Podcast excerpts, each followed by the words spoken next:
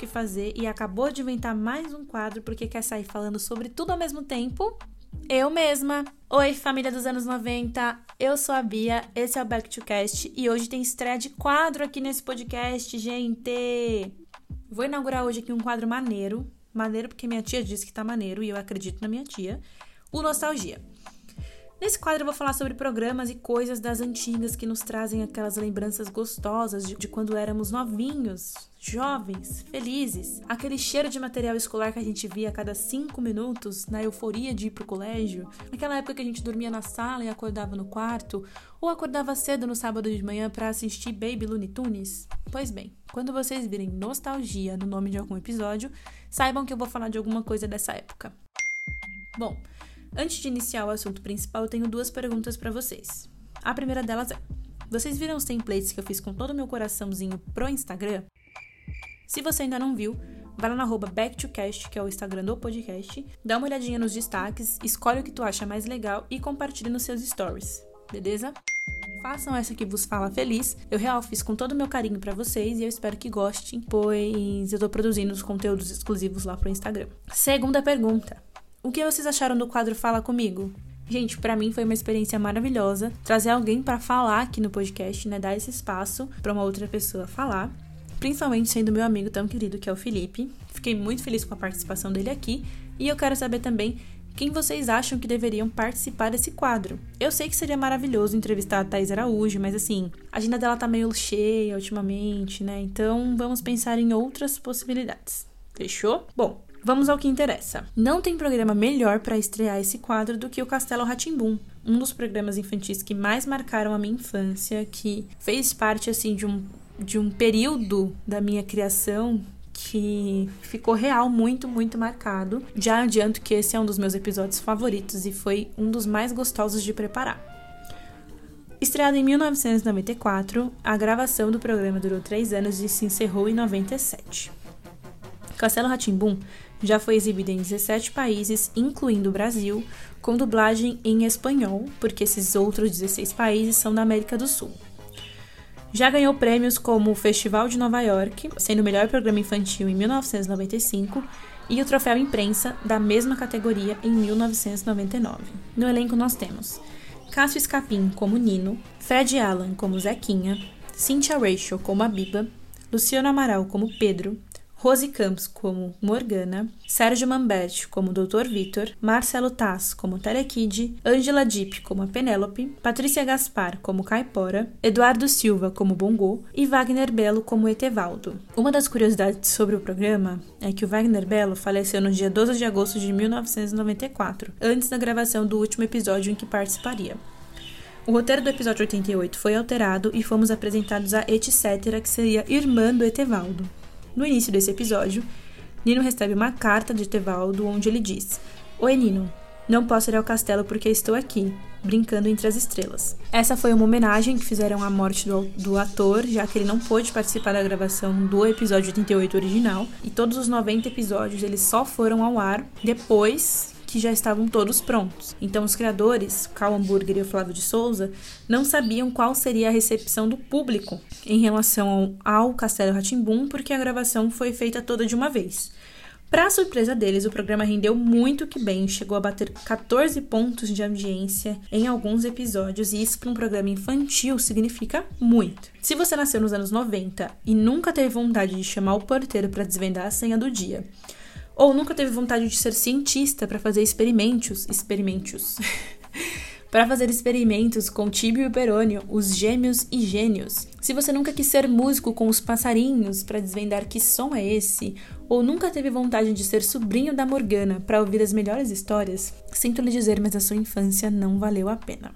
Castelo Ratimbum já foi filme, livro, exposição, musical e já teve até lojinha, então assim, é um programa realmente renomado e que fez parte da infância de muita gente. A ideia inicial desse programa era ser uma nova versão do Boom, que já fazia muito sucesso na TV Cultura, mas durante o processo de criação acabou se tornando uma coisa totalmente diferente. E além dos 90 episódios, existe um especial chamado Hora de Dormir, que foi transmitido pela primeira vez no Natal e no ano seguinte, no Dia das Crianças. Esse episódio passou pouquíssimas vezes na cultura, se não me engano, foi só essas duas vezes, mas ele está disponível na íntegra no YouTube, no canal do Castelo Ratimbu. Bom, o primeiro episódio se chama Tchau Não, Até Amanhã. E conta a história de como iniciou, né, essa amizade entre o Nino e as crianças, como eles se conheceram. Tudo começa com um menino de 300 anos que se chama Antonino. Nino para os íntimos. Ele vive com os tios, pois seus pais foram para uma expedição no espaço. Ele estava observando as crianças que saíam da escola e todo ano, no mesmo período ali do início das aulas, ele ficava muito triste por conta de não poder ir à escola. Como ele tinha uma idade bem peculiar, para nós, meros mortais, seriam 13, mas para ele são 300. Então ele não podia se matricular num colégio, os tios dele não conseguiam se matricular ele num colégio, e ele se sentia muito sozinho vivendo naquele castelo enorme, apenas com dois adultos e alguns animais encantados. Ele começa a observar as crianças que estão saindo da escola e ele visualiza três crianças que chamam ali a atenção dele porque elas estão conversando sobre como foi o primeiro dia de aula e também elas começam a contar de sonhos que elas tiveram na noite anterior. Biba conta que sonhou com um castelo mal assombrado. Pedro conta que sonhou com uma bruxa. E o Zequinha conta que sonhou com um monstro roxo que ri com uma gargalhada bem alta. O Zeca estava segurando uma bola e o Nino decide enfeitiçá-la para chamar a atenção deles até o castelo. Quando elas entram no castelo, ele acaba assustando as crianças, fingindo ser um fantasma, mas depois acaba que na trama eles fazem o mesmo com o Nino e no fim todo mundo se torna amigo. E essa é mais ou menos o conflito do primeiro episódio, onde a gente é apresentado ao castelo, ao Nino e alguns dos personagens que eu vou citar aqui. No primeiro episódio, nós conhecemos Mal e o Godofredo, que são os monstros que vivem nos encanamentos do castelo. Conhecemos o Ratinho e a música Banho é Bom. Para quem não se lembra, é mais ou menos assim. Tchau, preguiça! Tchau, sujeira! Adeus, cheirinho de suor! Gente, quem, não, quem nunca tomou banho cantando isso? Sério. Nesse episódio também conhecemos a lareira mágica, que traz elementos de países mostrando um pouquinho da sua história, e no primeiro episódio é a história da Alemanha que é contada. Conhecemos Lana e Lara, as fadinhas que vivem no lustre do castelo. Tia Morgana, que é a Rose Campos, com toda a sua elegância e maestria. Adelaide, que é a gralha da tia Morgana, que vive, com, que vive no quarto com ela. E é a partir do diálogo delas que nós conhecemos diversas histórias. Celeste, que é a cobra de estimação que vive na árvore no centro do castelo. Celeste é a cobra ciumenta, intriguenta, treteira, que protagoniza os, um dos melhores episódios. Os, os melhores episódios, com certeza, são protagonizados sempre pela Celeste, porque ela é terrível, assim, é uma cobra do barulho. Nossa, do barulho é bem coisa das antigas mesmo, né, Alana? Puta que pariu. Bom. Nesse episódio conhecemos também uma pessoa que se interessaria muito por isso. Uma não, duas. Tibio e Perônio são os gêmeos e gênios que trazem experiências e informações sobre ciência que fazem toda a diferença durante o programa. O gato bibliotecário, que lê poesias e cuida dos livros do Dr. Vitor. Tap e Flap, que são botas que falam rimando. E eu amava quando eles apareciam, porque a trilha sonora deles era um, tipo um som de guitarra, e eles sempre falavam rimando e combinando as falas. E eu lembro que isso chegou até me ajudar na época de colégio, porque toda vez que eu precisava fazer alguma coisa de rima ou de poesia, eu lembrava das falas deles e isso me ajudava bastante. Furabolos e os Dedos Falantes, com a música Lava Outra, Lava Uma. Quem não lembra dessa música? Pedro Sampaio recentemente fez um remix dessa música. E os dedos, além da música Lava Outra, Lava Uma Mão, eles também ensinavam matemática. Isso era incrível. Claro que conhecemos o Dr. Vitor com seus raios e trovões, e a gente achava que o tio Vitor era bravo porque o Nino morria de medo de aprontar e do tio dar alguma bronca. Mas no fim ele era super fofo sempre. Além dos personagens que nos foram apresentados no primeiro episódio, fazendo parte do elenco de Castelo Ratimbum, no decorrer dos episódios a gente conhece a Caipora, que é um elemento do folclore nacional, Etevaldo, que é o extraterrestre, o Bongo, que é o entregador de pizza mais firmeza que você pode conhecer na sua vida, Penélope, que é uma repórter cor-de-rosa, fofa, maravilhosa e muito inteligente, Telekid, que é o cara que diz que porque sim não há resposta e também estava muita coisa legal, e o Dr. Abobrinha, que era um cara que só queria comprar o castelo para destruir e construir um prédio de 100 andares. Esses são os personagens principais do castelo. Existem alguns episódios especiais, como por exemplo o da menina azul, que é uma garota que ela é toda de azul, ela vem de outro planeta e sente vontade de conhecer o castelo. Esse é um episódio que ensina muito sobre preconceito entre as crianças, porque as crianças acabam excluindo ela por ser diferente. E no fim a Penélope mostra que não, que elas não podem fazer aquilo, que eles têm que aceitar as pessoas com as diferenças delas. Tem também um episódio, como eu disse, da Etc, que é a irmã do Etevaldo. Tem um episódio que o Etevaldo leva eles para o fundo do mar. E a gente tem a participação dos personagens do Gloob Gloob, que era um outro programa da TV Cultura. Tem um dia que a, o Pedro e a Biba não vão pro castelo e o Zequinha leva outros dois amiguinhos, enfim. Existem alguns outros personagens agregados durante a história, mas esses aqui que eu citei são os principais. Agora vou citar aqui algumas coisas que eu aprendi com o Castelo Ratimbum. Aprendi com a Morgana que o macarrão foi inventado na China e não na Itália como eu imaginava. Aprendi também a história da Carmen Miranda. Aprendi como é feito o papel, como é feito o pão, como é feito o bolo. Aprendi como se desenvolveu a escrita através das paredes e como nasceu a moeda de troca, que depois passou a se tornar dinheiro. Aprendi a identificar os instrumentos musicais com os passarinhos. Aprendi a matemática, história, ciências e muitas outras coisas. É, aprendi sobre os países, porque tinha também um globo em que o Nino girava, selecionava um país e aí mostrava um pouco da cultura daquele país através do globo, com uma música, uma dança, uma expressão artística. E é uma outra coisa que ficou muito reforçada na minha infância, toda a arte que o Castelo Ratimbum trazia para mim. Foi no castelo que eu vi o quadro Vênus pela primeira vez, porque ele estava em uma das paredes da sala. Além do quadro Vênus, é, várias vezes, em vários episódios, quando eles chegam no castelo, eles veem que tem um quadro diferente na parede e contavam um pouquinho a história do quadro, do autor, mostrava detalhes do quadro. E assim, é, foi o meu primeiro contato com arte de, de uma maneira tão explícita. Aprendi poesia, aprendi a gostar de poesia com o Castelo Ratimbum e de uma maneira linda. Porque quando o gato pintado abria o livro de poesias para contar uma história, ou até mesmo as crianças, essa poesia ela via de uma forma ilustrada. Então tinha toda uma animação que prendia a atenção para a poesia e fazia com que a gente prestasse muita atenção naquilo e foi aí que eu comecei a gostar de poesia. Autores como Cecília Meirelles, por exemplo, eu conheci através do Castelo Ratimbum. É claro que eu tive contato com tudo isso na escola, porém o programa deixou tudo isso muito marcado. Além dos quadros de poesia, tinha também o Cavalete Mágico, que sempre mostrava uma obra de um grafite ou algum desenho legal. Tinha o circo. No castelo tinha um circo em que as crianças se aproximavam e mostravam um espetáculo de circo com a família circense. Eu, quando era criança, eu fui no circo uma vez. Eu morria de medo de palhaço, então para mim o meu contato com o circo era a partir dali né? Tinha aquele sambinha maravilhoso que começava assim: Eu vou mostrar para a moçada como fazer. E aí você aprendia a fazer tudo. O cara ensinava a fazer guarda-chuva, ensinava a fazer instrumento de percussão, ensinava a fazer papel, ensinava a fazer revelação de foto. Na época a gente revelava foto tirando o negativo e botando lá na água, entendeu? Então, assim, muita coisa eu aprendia. Eu sabia como era feito através do Castelo Ratimbum.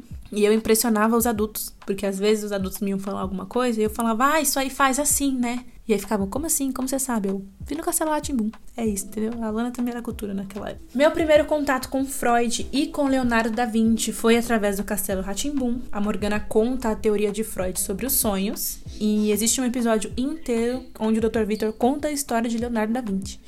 Então, assim, gente, a programação educativa da cultura sempre foi sensacional. Não sei como é hoje, não acompanho real como é essa programação hoje em dia, mas na minha época era sensacional e tudo isso aqui eu real aprendi através do Castelo Ratimbun e são coisas vivas na minha memória até hoje.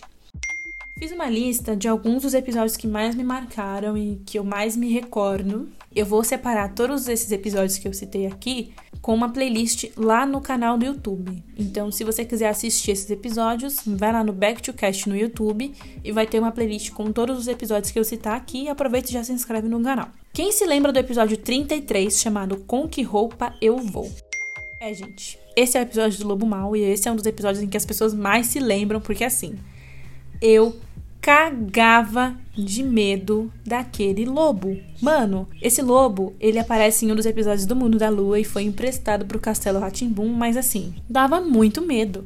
Muito medo mesmo. E assim, no episódio vai rolar um baile de carnaval no castelo. Nino se confunde achando que o Dr. Victor vai de lobo mal, quando na verdade o lobo fugiu do zoológico e é um lobo de verdade. E aí, assim, rola toda uma treta. Eu acho muito bonitinho que nesse episódio o Pedro tá vestido de Nino, o Nino acaba se vestindo de Dr. Victor, o Mal tá vestido de anjo, é muito fofo. E o Bongo tá vestido de soldadinho de chumbo, assim, a caracterização deles é ótima. Outro episódio que eu sentia muito medo é o episódio 74, que se chama Sonho. Nesse episódio, Nino está limpando os livros da biblioteca pega no sono e acaba sonhando em que achou um livro de feitiços em que o, em, fala umas palavras e que o mal acaba se tornando mal de verdade. Quando eu era criança, eu morria de medo desse episódio. Assisti essa semana para fazer a pauta do programa e fiquei pensando do que que eu tinha medo aqui. Mas eu tinha. E assim, esse é um episódio muito legal, mas eu morria de medo. Morria. E é um outro episódio que tá marcado na minha memória. O episódio seguinte, o episódio 75, se chama Gincana de Páscoa e é um dos meus episódios favoritos porque eles estão desvendando as pistas do Dr. Victor para achar os ovos de Páscoa. E o Zequinha, que é o mais jovem, tem seis anos no seriado, ele acaba desvendando a maioria das dicas, então o menorzinho assim acaba sendo mais inteligente para desvendar. E no fim eles acham os ovos de Páscoa. É muito fofo. É um dos meus episódios favoritos também. Um outro episódio que eu gosto bastante é o 76, que é o da gravidez da Penélope a Penélope se casa com um repórter que ele é tão rosa quanto ela, e eles têm uma bebê que decidem batizar de Nina em homenagem ao Nino. E é assim, um episódio bem fofinho. Nesse episódio as crianças não participam, mas mesmo assim é um episódio bem legal. Episódio 66, eles fazem uma apresentação no Teatro Municipal de São Paulo. E é um outro episódio que eu gosto bastante. Nesse episódio, o Dr. Victor lança um feitiço no Nino em que ele só consegue falar cantando. Ele joga esse feitiço como um castigo pro Nino, que fica enchendo o saco dele pra ir no, no festival que ele vai. E aí ele acaba participando deste festival através do Bongo, que convida eles para cantar lá junto. Enfim, é um episódio muito, muito legal.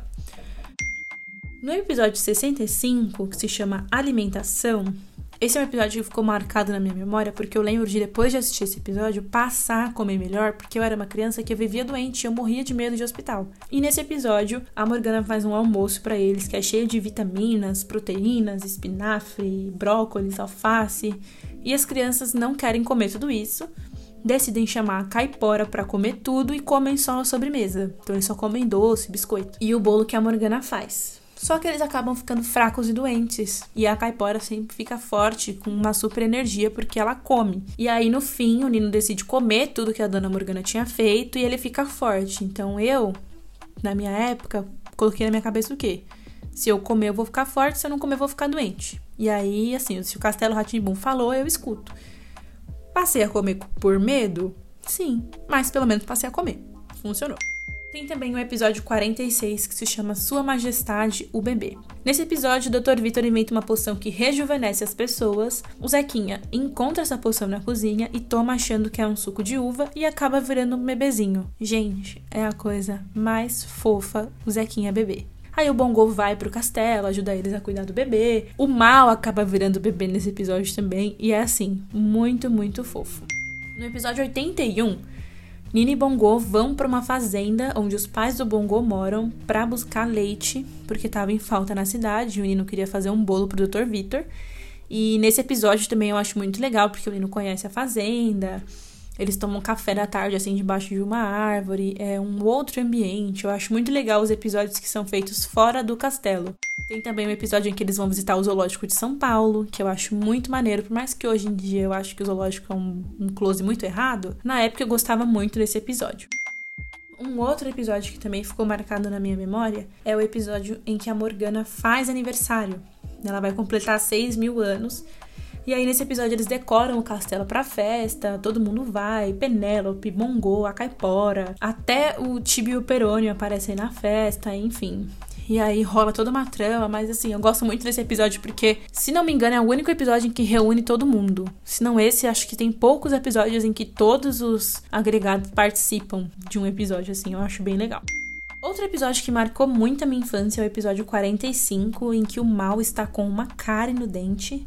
E aí eles ensinam a escovar os dentes, tem a musiquinha do ratinho sobre cárie, ensina como dói o dente, eles vão até o dentista levar o mal para arrancar o dente e eu nunca tive cárie graças a esse episódio.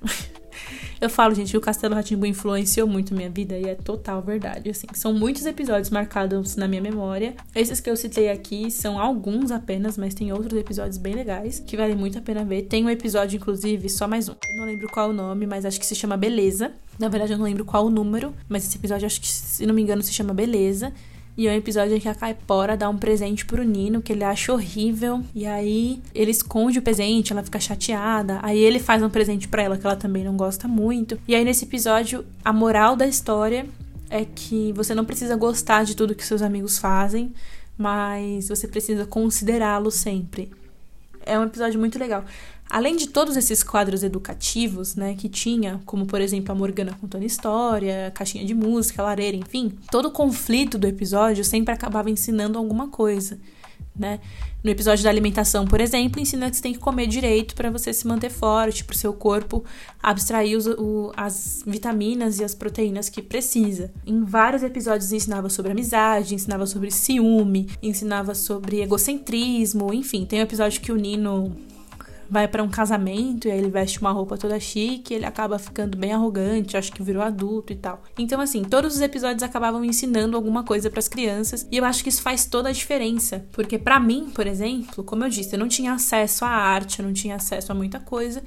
E eu, gente, fui uma criança criada sozinha com uma TV. Eu não tinha muito contato com os amiguinhos e tal, eu passava muito tempo da minha infância sozinha. Então, para mim, fez muita diferença aprender diversas dessas coisas. Então, se você tem filhos, põe Castelo Ratimbu pra eles assistirem. Em 2014, o programa completou 20 anos e no Museu da Imagem e do Som, que é o MIS, que fica aqui em São Paulo, a TV Cultura, com uma parceria com o governo do estado de São Paulo, estreou a exposição do Castelo Ratimbum. Gente, essa exposição possuía a réplica dos cenários, os figurinos originais, os fantoches originais utilizados nas gravações. Foi lindo e foi muito emocionante. Eu tive o prazer de visitar essa exposição em 2014. Foi difícil achar ingresso porque a exposição ela acabou tendo uma superlotação assim todos os dias. Tanto que a primeira vez que eu fui eu não consegui ingresso, mas na segunda vez que eu fui eu achei ingresso. Essa exposição ela se estendeu por alguns meses, porque assim, era fila todo dia, marcou gerações, assim, eram os pais levando os filhos para conhecer o castelo e tal. Foi uma experiência maravilhosa, porque nessa exposição você podia interagir com os cenários. Então você podia sentar no sofá, aquele sofá de pirâmide, você podia sentar no, na poltrona que levava para o quarto do Nino tinha a biblioteca, tinha a caixinha de música, o circo, a máquina de música, é, a cozinha, o lustre do castelo, o quarto da Morgana, o quarto do Nino. Então, assim, a sala do Tibi e do Perônio. Então, todos os ambientes que mostravam no castelo, eles estavam disponíveis na exposição e você podia interagir. Tinha o ninho dos passarinhos em que você podia entrar no ovo. Sério, foi uma, foi uma das exposições que eu mais gostei de, de visitar na vida, assim. Sério, foi uma experiência maravilhosa. E em 2016, no Memorial da América Latina, que também fica aqui em São Paulo, rolou uma exposição com esse mesmo arsenal do Castelo Ratimbum. Porém, essa exposição tinha uma réplica da entrada do castelo enorme na porta. Então, se você passava ali pela Marechal, que é a rua onde fica o Memorial da América Latina, eu, se não me engano é Marechal o nome daquela rua, mas enfim. Quando você passava ali na Marechal, quando você passava na frente, pronto. Quando você passava na frente da exposição, você via aquele castelo enorme, a noite ficava iluminado, era a coisa mais linda do mundo. Tinha uma lojinha com produtos do Castelo Ratimbun que ficava na frente da exposição. Então, assim, o capitalismo é uma desgraça, porque fazia você gastar dinheiro. E na estação Palmeiras Barra Funda, que fica ao lado do Memorial da América Latina, eles fizeram uma exposição com fotos dos personagens. Então você saía do trem, dava de cara com os personagens naquelas fotos e já dava aquele gostinho de, ah, eu preciso ver essa exposição. Infelizmente, eu não consegui visitar essa exposição, especificamente da, do Memorial da América Latina. Se não me engano, no dia que eu fui lá também não tinha ingresso e acabei não conseguindo ir no outro dia, mas foi o mesmo arsenal Porém, essa tinha esse destaque que era a réplica do castelo do lado de fora. E era assim, muito, muito foda. Uma outra exposição que rolou foi em 2019, a Entra que lá vem a história, celebrando 50 anos da TV Cultura. Esse evento aconteceu no Shopping Eldorado, aqui em São Paulo, e tinha diversos cenários históricos de programas da TV Cultura, como Roda Viva, Jornal da Cultura, o Ratimbum, Vila Sésamo. O da Vila Sésamo era um dos mais lindos. Viola Minha Viola, Metrópole, Vitrine, Matéria-Prima, que era apresentada pelo Serginho Groisman há muitos anos atrás. O Ensaio, Cultura Livre, que é um programa que eu amo, amo. E se você gosta de música nacional, aconselho que visite no canal no YouTube. Cultura Livre tem diversos artistas que fizeram shows lindos. Duda Beat, Lineker, Elza Soares, Letrux, enfim, tem diversos artistas que têm shows do Cultura Livre que vale muito a pena assistir porque são shows lindos. Gloob Gloob, tinha lá exposto a cabeça original que era utilizada nas gravações, o Catavento, que é um programa infantil que é de antes de eu nascer, Mundo da Lua, que também tinha os cenários a coisa mais linda do mundo, Cocoricó e, é claro, o Castelo Ratimbum. Tinha lá Celeste, o porteiro, é, várias fotos dos cenários, então assim, para quem gosta, assim como eu, é apaixonado por TV e gosta dessas experiências, elas são únicas e inesquecíveis. Sério, quando você tá num cenário, quando você tá ali de frente para as peças que foram utilizadas, quando você vê como era o processo de criação, enfim, tinha artigo de jornal, os prêmios que o programa ganhou, é...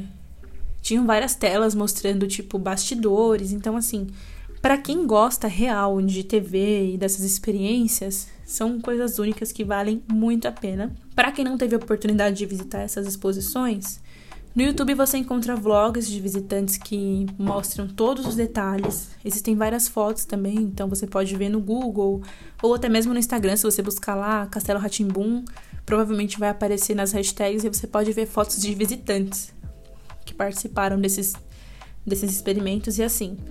É incrível, real. Para mim, esse é um, como eu disse no início, esse foi um dos meus episódios favoritos. Eu amei gravar. Eu amei estudar essa pauta. Eu espero que vocês tenham gostado do quadro Nostalgia, que vocês tenham se lembrado de momentos legais da infância de vocês. Como eu disse, todos os episódios que eu mencionei aqui estarão na playlist lá no canal, no canal do YouTube. Então vocês podem reassistir esses episódios, matar a saudade. Apresentem para os seus filhos, sobrinhos, enfim, crianças que vocês tenham acesso, para que elas tenham acesso a um conteúdo educativo de qualidade. Vou deixar no encarte desse episódio um teste do BuzzFeed para você checar quais dos episódios você já assistiu. Caso você faça esse teste, tira um print do resultado e me marca nos stories lá no Instagram. Fechou? Vamos combinar assim? E você vai me falar para mim quantos episódios você já assistiu e vamos ver se você realmente era fã de Castelo Ratimbun na infância. Beleza? Família, siga esse podcast no Instagram, BackToCast. Eu tô me empenhando bastante para fazer uns conteúdos legais por lá. Curta nossa página no Facebook, se inscreva no canal. Enfim, vocês já sabem. Meu e-mail para contato é o backtocast.gmail.com e na semana que vem a gente se vê, se Deus a quiser. Espero que vocês se cuidem e fiquem em casa se possível. Eu fui!